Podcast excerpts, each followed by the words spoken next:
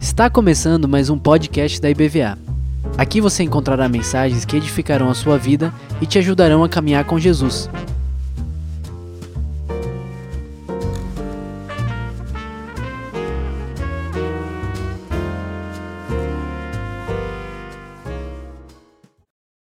O Senhor é o mesmo ontem, hoje e será eternamente. Amém? Quantos creem nisso? Digam amém. Amém? Glória a Deus.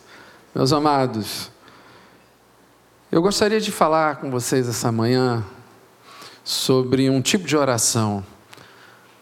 Nós muitas vezes oramos e nos inquietamos quando não somos respondidos, quando sentimos um silenciar, né? um ambiente de espera cada vez mais é, constante, nos inquietamos por isso. Oração é, é algo que tem que tocar o coração de Deus. É algo que tem que fazer com que o coração de Deus se mova. E muitas vezes o modo como nós nos direcionamos ao Senhor prejudica esse tipo de ação, exatamente porque não causa no Senhor aquilo que causaria exatamente o seu favor. Eu queria falar a respeito de uma oração que causou isso em Deus. Qual o seu contexto? Que é a oração do profeta Daniel. Quem gosta aqui do livro de Daniel? Amém? Que joia, que bom. O Daniel, nosso grande herói, né? o homem que foi um herói da resistência da fé, que vivenciou o ambiente hostil do exílio e se manteve firme ali na presença do Senhor durante todo o tempo. Um homem de oração, né? uma das coisas que nos marcam na vida do profeta Daniel é exatamente a sua constância na oração, né? A gente se lembra aqui que ele orava três vezes ao dia. Mas essa oração especial que aparece no livro de Daniel, o livro de Daniel é um livro de história, é um livro também com muitas visões, muitas revelações, muita linguagem apocalíptica. Essa oração, ela surge no momento em que Deus inquieta Daniel. E eu queria contextualizar um pouco. O exílio de Judá, dos irmãos, daqueles que eram filhos de Deus, do povo de Deus na Babilônia, ele ocorreu por conta de alguns motivos. Muito tempo o povo já vivia a idolatria, já vivia buscando outras formas de resolver os seus problemas que não fosse Deus, buscando outros deuses, buscando magia, buscando uma série de práticas que eram contrárias à vontade de Deus. Mas, em especial, no momento muito próximo desse exílio na Babilônia acontecer, que experimentou o profeta Daniel era o momento do rei Jeoaquim. Jeoaquim, ele foi rei de Judá e foi colocado em Judá por causa de um faraó. Ele foi indicado por Neco, um faraó, que estava crescendo, né, o seu, fazendo crescer o império egípcio mais uma vez, o Egito aumentava, diminuía os seus domínios, e nesse momento específico, o faraó Neco estava realmente conquistando vários lugares, conquistou a região ali de Israel, e ele resolveu colocar um rei segundo o seu coração, né, segundo o coração do faraó, chamado Joaquim, um dos filhos de Josias. Lembramos que Josias é, foi um rei muito importante da história de Israel, porque foi um rei que promoveu um avivamento, né, através dos seus atos. Ele encontrou a palavra de Deus, que estava perdida no templo, fez com que todo mundo lesse a Bíblia, fez com que todo mundo buscasse a Deus, buscasse com, com prantos, vestido de saco, de cinzas, que era o sinal de humilhação e as pessoas buscaram a Deus intensamente no tempo de Josias. Um dos filhos de Josias, que é Joaquim, ele exatamente foi um rei meio que postiço, colocado por esse faraó.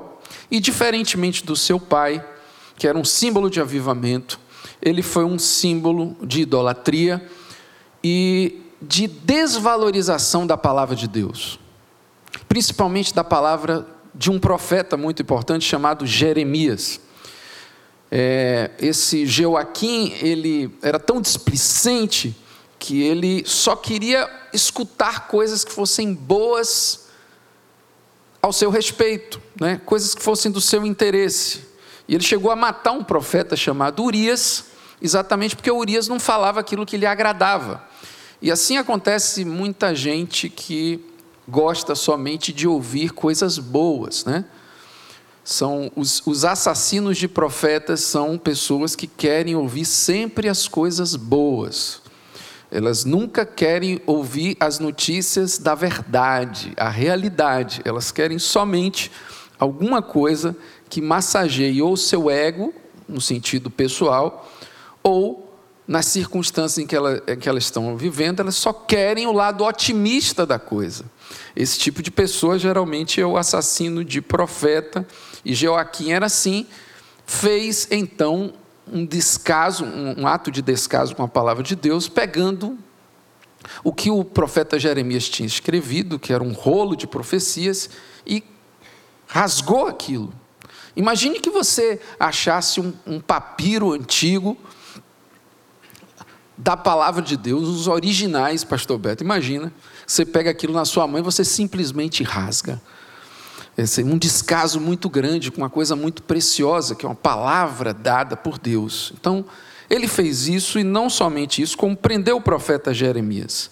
Então, a partir daí, o profeta Jeremias começou a dizer: olha, da parte de Deus, falando de Deus, olha, esse povo tem descaso com a palavra. Esse povo tem descaso com a palavra de Deus, tanto a palavra proferida pelos profetas como a palavra revelada. Eles estão completamente longe de mim. E assim que em 606 já é, não mais o Egito dominava o mundo, mas a Babilônia, Nabucodonosor, o rei da Babilônia, derrota Neco primeiro, né? Esse esse faraó domina Judá sem a resistência de Joaquim, e nesse instante leva cativo Daniel e muitos outros exilados para a Babilônia. Por duas outras vezes, o mesmo rei Nabucodonosor, que a gente conhece, ele aparece bem no livro de Daniel, em 597 e 586, ele invade Judá, levando mais cativos, entre eles até o profeta Ezequiel, leva utensílios santos, arrasa o templo, humilhando o povo de Deus e destruindo o altar, que ficou então abandonado, o altar de Deus, o lugar do sacrifício, por mais ou menos 70 anos. E desde já, é, eu quase coloco o título dessa mensagem, a oração do santuário abandonado. Mas ficaria um pouco estranho, né? Então eu preferi colocar a oração de Daniel. Mas na verdade, a oração de Daniel é uma oração exatamente que contempla esse lugar deste santuário abandonado, que foi exatamente destruído durante esse tempo e então depois é reconstituído, é reconstruído próximo ao tempo em que Daniel finda sua vida. Daniel vai para a Babilônia muito cedinho, um adolescente, né? É, desses aí que foram para a conexão, né? Só com a conexão que durou 70 anos, né? Uma conexão um pouco mais longa do que os 15 dias. Eles, ele foi para lá, né, passou esse tempo todo lá testemunhando, fazendo uma grande diferença naquele lugar onde ele estava. É, então o profeta Jeremias já tinha escrito em suas profecias que este mal aconteceria, ou seja, este abandono do santuário, destruição do templo, tudo isso que aconteceu por conta da teimosia e da idolatria. E ele também diz que depois de 70 anos, este cenário mudaria. E diz assim então Jeremias no capítulo 29, verso 10: Assim diz o Senhor quando se completarem os 70 anos da Babilônia, eu cumprirei a minha promessa em favor de vocês, de trazê-los de volta para este lugar. Porque sou eu que conheço os planos que tenho para vocês, diz o Senhor. pensa nessa palavra, planos de fazê-los prosperar e não de lhes causar dano, planos de dar-lhes esperança em um futuro. Então vocês clamarão a mim, virão orar a mim e eu os ouvirei. Vocês me procurarão e me acharão quando me procurarem de todo o coração. Eu me deixarei ser encontrado por vocês. Olha que coisa linda. Eu me deixarei ser encontrado por vocês, declara o Senhor, e os trarei de volta do cativeiro eu os reunirei de todas as nações, de todos os lugares para onde eu os dispersei, e os trarei de volta para o lugar de onde os deportei, diz o Senhor. Amém? Antes de continuar, eu queria fazer uma oração, e eu queria pedir que você fechasse os seus olhos. Amém? Senhor, nosso Deus, nosso Pai. O Senhor é o Deus que reconstitui os altares abandonados, os lugares vazios, os lugares que muitas vezes nós deixamos para trás por causa da nossa teimosia. O Senhor Deus nos faz reencontrar muitas e muitas vezes. Este caminho seguro de volta, que muitas vezes o inimigo acha que ele é tão longo, ou nos faz convencer de que ele é tão longo, este caminho de volta, este caminho de retorno. Mas nós sabemos que esta volta está para nós de forma muito simples, no momento em que sabemos ou reaprendemos a fazer com que o teu coração mais uma vez se volte para nós, através da nossa oração, de todo o coração, de toda a nossa alma, buscando ao Senhor de todo o coração e podendo então ouvir do Senhor eu me deixarei ser encontrado por você. Ó oh, Pai, nos faz nessa manhã, nos traça, nos traça o trilho ou a trilha do caminho de retorno para esse lugar desse altar reconstruído que o Senhor quer na vida de cada um de nós. Então, amados, na iminência da libertação de Israel, Próximo dos 70 anos previstos pelo profeta Jeremias, Daniel veste-se de saco e cinzas e com intensas súplicas diz. Aí eu quero que você abra a sua Bíblia, Daniel no capítulo 9. Diz assim, Daniel 9, verso 4. Orei ao Senhor, ao meu Deus. Presta atenção, pastor Marcos, há poucos instantes estava falando sobre intimidade. Olha só. Olha como ora Daniel acostumado a fazer isso. Orei a meu Deus e confessei: Ó Senhor Deus, grande e temível é o meu Deus, mas também é grande e temível. Olha que consciência, olha que coisa plena. É o meu da intimidade, mas também é grande. Não sei se você tem clara e equilibrada essa visão de Deus. O seu Deus, que ao mesmo tempo é grande e temível, que mantém a sua aliança de amor com todos aqueles que o amam e obedecem aos seus mandamentos. O que diz Daniel? Nós temos pecados e somos pecado e somos culpados. Temos sido ímpios e rebeldes e nos afastamos dos teus mandamentos e das tuas leis. Não demos ouvido aos teus servos, os profetas, que falaram em teu nome aos nossos reis, aos nossos líderes, aos nossos antepassados e a todo o povo desta terra. Senhor, tu és justo.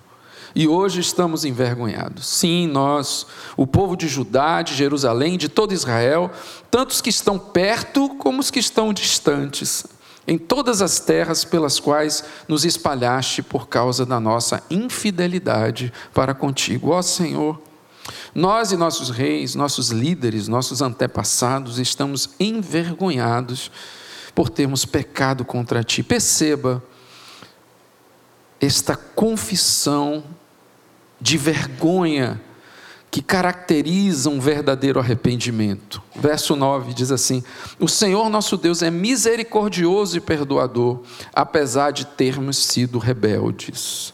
Veja também que Deus não nos trata, irmãos, na proporção dos nossos pecados. Veja, apesar de sermos rebeldes, Deus continua misericordioso.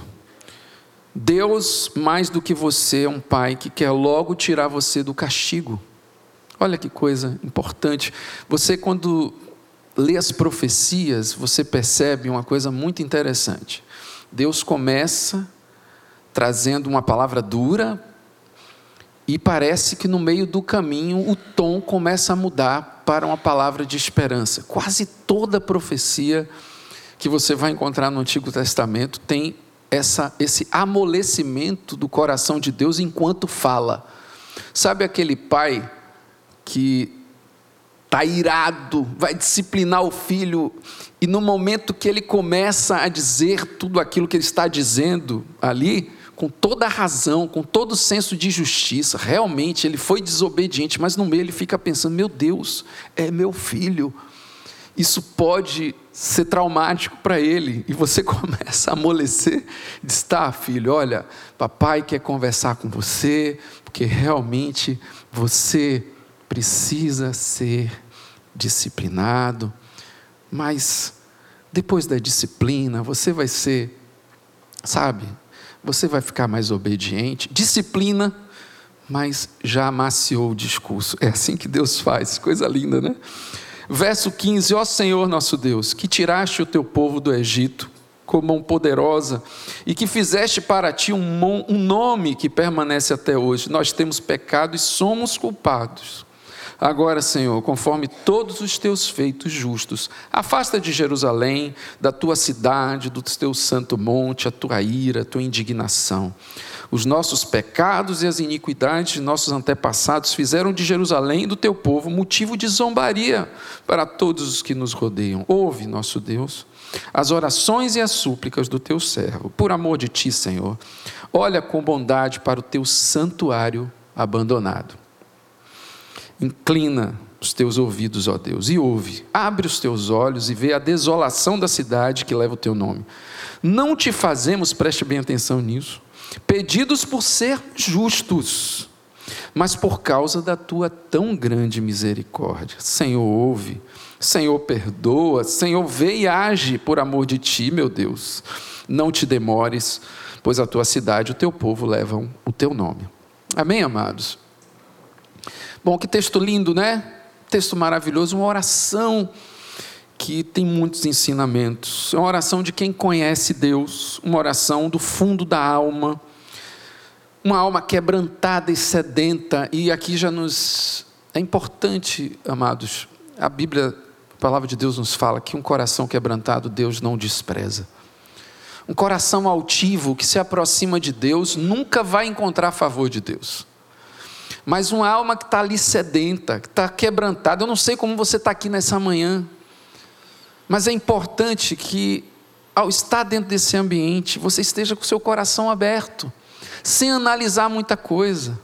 Às vezes a coisa não é do jeito que a gente gostaria, não é a música que a gente gostaria, não é o pregador que a gente gostaria, não é a abordagem que a gente gostaria, não é o modo mas se a gente está com o coração aberto, quebrantado, a gente recebe a graça, a palavra de Deus, nos conforta, nos instrui, nos abençoa de alguma forma. Uma oração que pulsa aqui, interessantemente, pelos que estão perdidos, pelas nações, por todos que estão ausentes e por causa especificamente do santuário de Deus abandonado.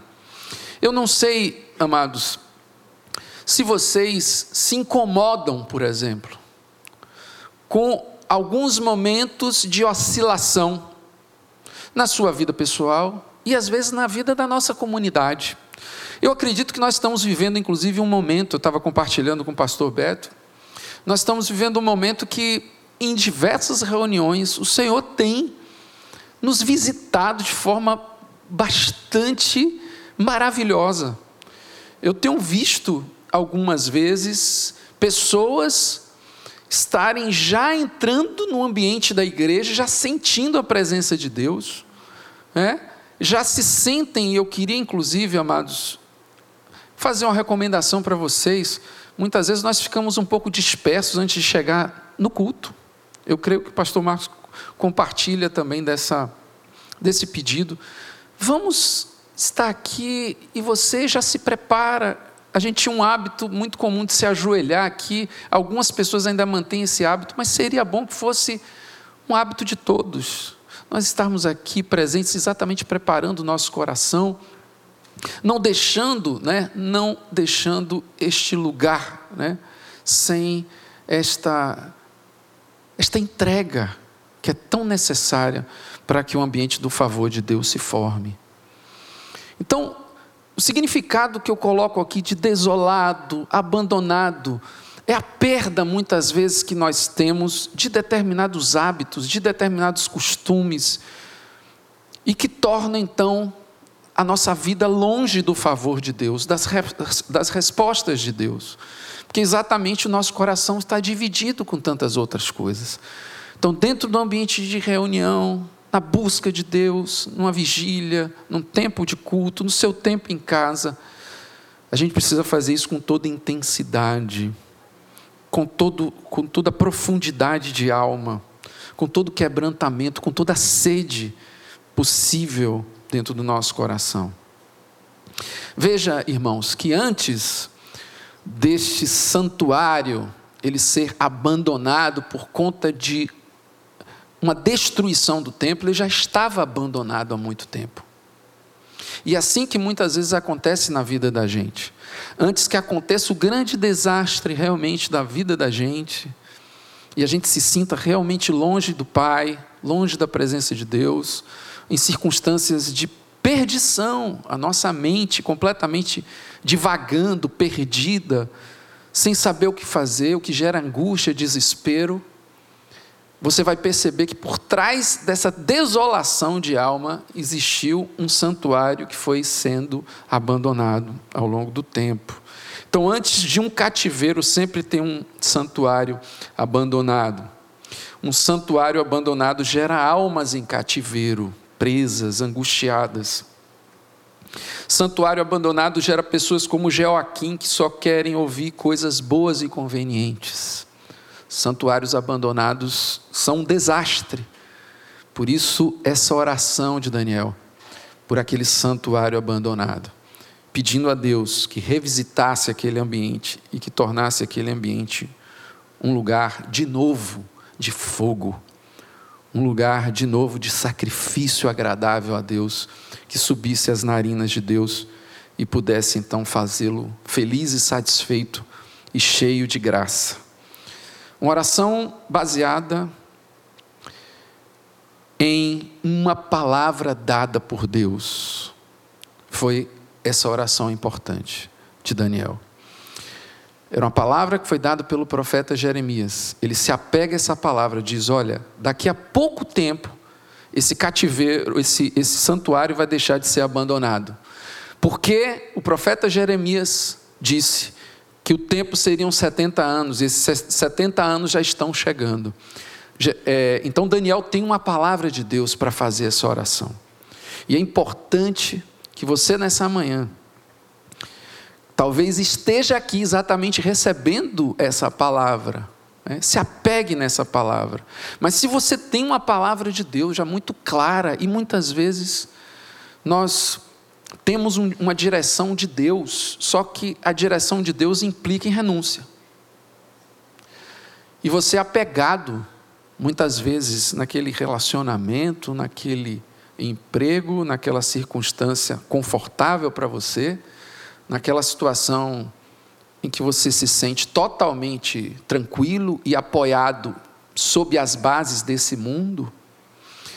E Deus, de repente, quer dizer para você: olha, já disse para você: olha, eu quero que você saia dessa zona, eu não quero mais você por aqui, eu quero você em outro lugar, né, como o chamado de missões, entre outras coisas. E você, às vezes, está com um santuário, né, abandonado, exatamente porque você não se apegou nessa palavra, você não ora segundo essa palavra, você não alimenta o seu coração, o seu espírito segundo essa palavra de direção de Deus. Você às vezes até se recusa a fazer aquilo que é a vontade de Deus, porque aquilo vai te contrariar demais. Então não seja como Joaquim. Né? Baseie a sua direção e a sua oração na palavra de Deus. Olha que coisa, meu querido. Jesus Cristo, ele vai ser batizado. Olha, não estava nem no script isso aqui, eu vou dizer para vocês. Ele estava para ser batizado. E a palavra de Deus nos diz que uma imagem do céu aparece, né? Espírito Santo, em forma corpórea de pomba, aparece ali, e uma voz do céu diz: Este é o meu filho amado, em quem tenho prazer. Este é meu filho amado, em quem me comprazo. Imediatamente depois deste fato, Jesus Cristo é levado pelo Espírito, este Espírito que aparece ali no seu batismo, ao deserto para ser tentado e viver 40 dias de fome depois de tentações terríveis. O que alimentou Jesus Cristo? Por isso que ele diz: nem só de pão vive o homem, mas de toda palavra que sai da boca, que é rema, da boca de Deus. O que alimentou Jesus por 40 dias foi esta palavra de Deus: Este é meu filho amado, em quem tenho prazer. Quando a gente recebe uma palavra de Deus, ela nos alimenta. Muitas vezes por um tempo, você sabe para onde ir, você sabe que tem obstáculo, mas é para você transpor. É muito importante este princípio. Pegou aí? Quero falar de quatro princípios que estão presentes nessa oração, já tenho falado de alguns deles, mas especificamente que está aqui na oração, que eu acredito que são chaves que podem abrir o favor de Deus. O primeiro é confissão. Está muito explícito nesse texto. E veja que é uma confissão feita por um homem íntegro. Daniel tinha tudo para se gabar. Orava três vezes ao dia, não é verdade? É um homem que foi fiel a Deus, tão fiel que Deus contemplou ele fazendo ser livrado de tantas coisas. Mas, meus irmãos, ele pega essa oração intercessória, ele, ele, ele recebe numa, até numa espécie de tipo de Cristo, né? Os pecados da nação, das pessoas. E ele faz essa oração de confissão. E é importante, irmãos, quando estamos diante de Deus, nós temos esse espírito. Olha, de que se queixará você? Diz a palavra de Deus, a não ser dos seus próprios pecados. Então, quando você se aproxima de Deus, além de quebrantamento, você precisa confessar, você precisa abrir o seu coração. Não é que talvez você esteja precisando nessa manhã? Abaixar sua cabeça e dizer assim: Deus, olha, eu quero abrir meu coração. Tem coisas que estão me incomodando. Eu quero que o Senhor mude, eu quero que o Senhor altere, eu quero que o Senhor faça, me mexa por dentro. Em segundo lugar, é uma oração que tem adoração dentro dela. É uma oração de alguém que entende o seu lugar e o lugar de Deus. Esse é o lugar pleno da adoração. É, um, é, é você saber qual é o seu lugar e qual é o lugar de Deus. O lugar da adoração é o lugar que você reconhece a grandeza de Deus. Então ele ora, ele diz assim: Eu sei que o Senhor é misericordioso. Eu sei que eu estou pedindo isso, Deus, para o Senhor. Não é porque o Senhor tem a obrigação de dar. Eu sei que eu estou pedindo isso. Não é porque eu sou justo. E o Senhor vai contemplar o meu coração, assim como Daniel diz aqui no verso 18. Mas por causa da tua grande misericórdia misericórdia do Senhor que olha para a minha miséria e se compadece. Graça é o ato de Deus em favor de nós. Misericórdia é o sentimento divino que faz essa graça acontecer. Quando o coração de Deus, que essencialmente é misericordioso, ele se volta e ele percebe muito claramente que você reconhece o seu tamanho tão pequeno, tão impotente, e ele lhe vê nessa condição, ele vê como se fosse uma menina desprotegida. Mas quando você, quando ele te vê, sabe, cheio de força, se julgando capaz de resolver tudo. Não, eu vou fazer, cheio de autoconfiança. Ele não tem lugar para proteger você. Ele não tem lugar para ser esse, esse forte na sua fraqueza. É uma oração de alguém que entende o seu lugar diante do lugar de Deus. Terceiro lugar, é uma oração de reconhecimento de que os males, quaisquer que sejam, irmãos, são males que, muito, que, em último caso, sempre são frutos dos problemas e dos pecados. Certa vez eu estava conversando com uma pessoa que viveu uma grande tragédia. Deus nos livre, qualquer um, de viver uma tragédia como essa pessoa viveu. E ela não conseguia se consolar com aquilo. E de fato, irmãos, tem momentos na vida das pessoas que não há o que dizer. Não há o que dizer. E é melhor você não dizer nada. É melhor você ser a mão de Deus, ser o abraço de Deus naquele lugar que mostra então, naquele, naquele momento, que Deus está presente, apesar das circunstâncias tristes, angustiosas e das tragédias que vivemos, sabe por quê? Por conta dos nossos pecados. E eu digo isso, não é o seu pecado especificamente, como se você estivesse pagando por ele. Os pecados da humanidade. Por que morremos? Porque um dia pecamos. Por que as coisas ruins acontecem, as tragédias acontecem? Exatamente por conta do pecado. Vai ter dor, doença e aflição no céu, na glória de Deus, na Nova Jerusalém? Porque não tem o quê? Pecado. Então, no final das contas, esse reconhecimento a gente, que nos leva a estar contritos de Deus, pedindo misericórdia, Senhor, pelas tuas misericórdias, confessando os meus pecados, confessando a minha indignidade, confessando o meu lugar diante de ti, tão pequeno e o Senhor tão grande, que apesar desta glória que tem, te importas comigo também, como diz a canção. Por último, então, a gente aplica a chave última e máxima do favor de Deus, que é a fé, é a confiança ele pede com fé, Daniel, sabendo que Deus ouve e é misericordioso, então, com base em quem Deus é, não em com base na minha justiça própria, mas naquilo que Deus é. Com base nisso, eu confio que este favor, mesmo imerecido, virá sobre a minha vida. Muitas pessoas não aceitam a graça, porque elas compreendem que elas têm que merecer essa graça.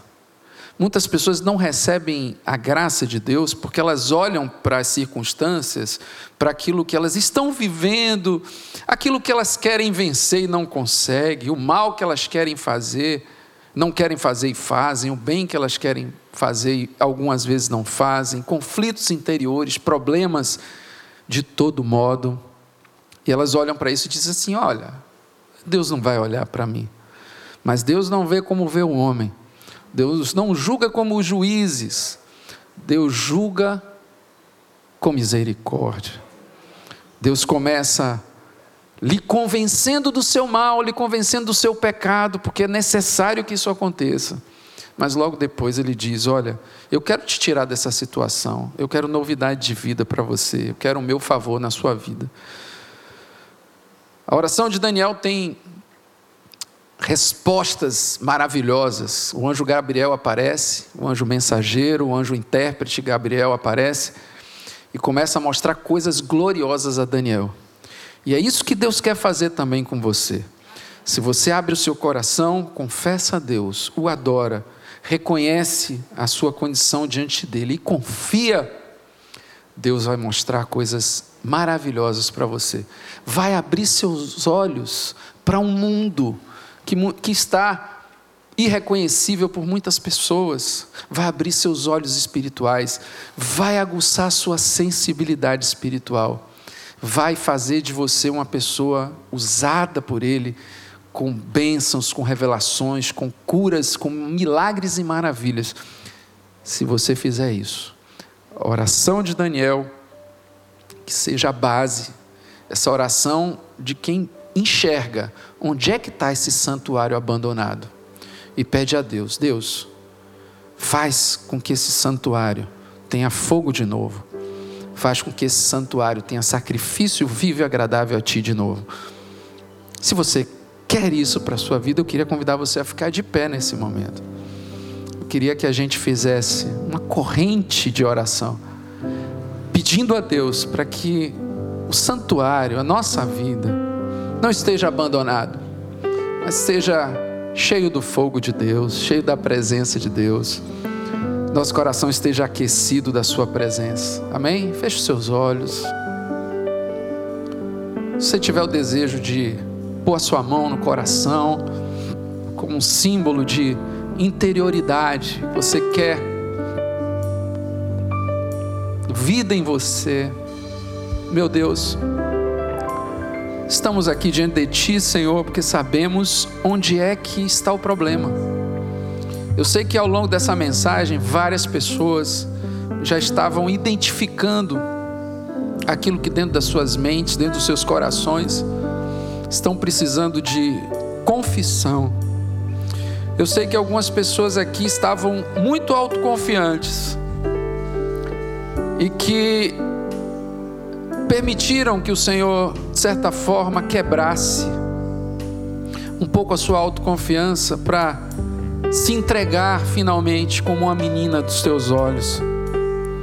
Eu sei que alguns aqui, Senhor, têm tido dificuldade de confiar, porque a demora da resposta tem causado desconfiança. Pai, em nome de Jesus, declara que esta é a hora, Senhor Declara que este é o dia do teu favor, que a tua voz se faça soar aqui, Senhor. Nós não estamos aqui porque o nosso coração pulsa na direção de ouvirmos só coisas agradáveis. Nós estamos aqui, Senhor, como resistentes daqueles que não têm comichão nos ouvidos nossos ouvidos estão abertos, nosso coração está aqui atento, derramado e contempla cada coração aqui. Por isso que eu te peço, Senhor, renova a fé, renova a confiança que está ao quebrada, Senhor. O Senhor Deus que junta os cacos da esperança nesse momento, junta esses cacos, Senhor, e faz, Senhor, em nome de Jesus, faz, Senhor, destes cacos, Senhor, uma seta para o alto Ó oh, Pai, em nome de Jesus é isso, Senhor. Precisamos olhar para o alto. Precisamos olhar para aquele que tem todo o poder. Nesse momento eu te peço agora, em nome de Jesus, que venha o renovo do Espírito, que venha o fogo neste altar, que aqueça agora, Senhor. Pessoas sintam isso, Senhor, nas suas almas agora, nos seus corações, até nos seus corpos. A unção, o poder do Espírito, a glória de Deus encher os seus corações, encher as suas almas. Que este fogo queime toda impureza, todo mau pensamento, toda palavra de maldição. Que queime, Senhor, todo espírito maligno, todo tentador, todo todo trabalho eventualmente tendo sido feito, toda magia que este fogo de Deus consuma, Senhor, todos os males, todas as impurezas. E que o Senhor faça aparecer este altar, Senhor, de, de ouro puro, Senhor, precioso, onde podemos oferecer sacrifício ao Senhor, agradável ao Senhor. Hoje é manhã de restauração, hoje é manhã de renovo. Receba essa palavra em nome de Jesus. Em nome de Jesus. Aleluia. Aleluia.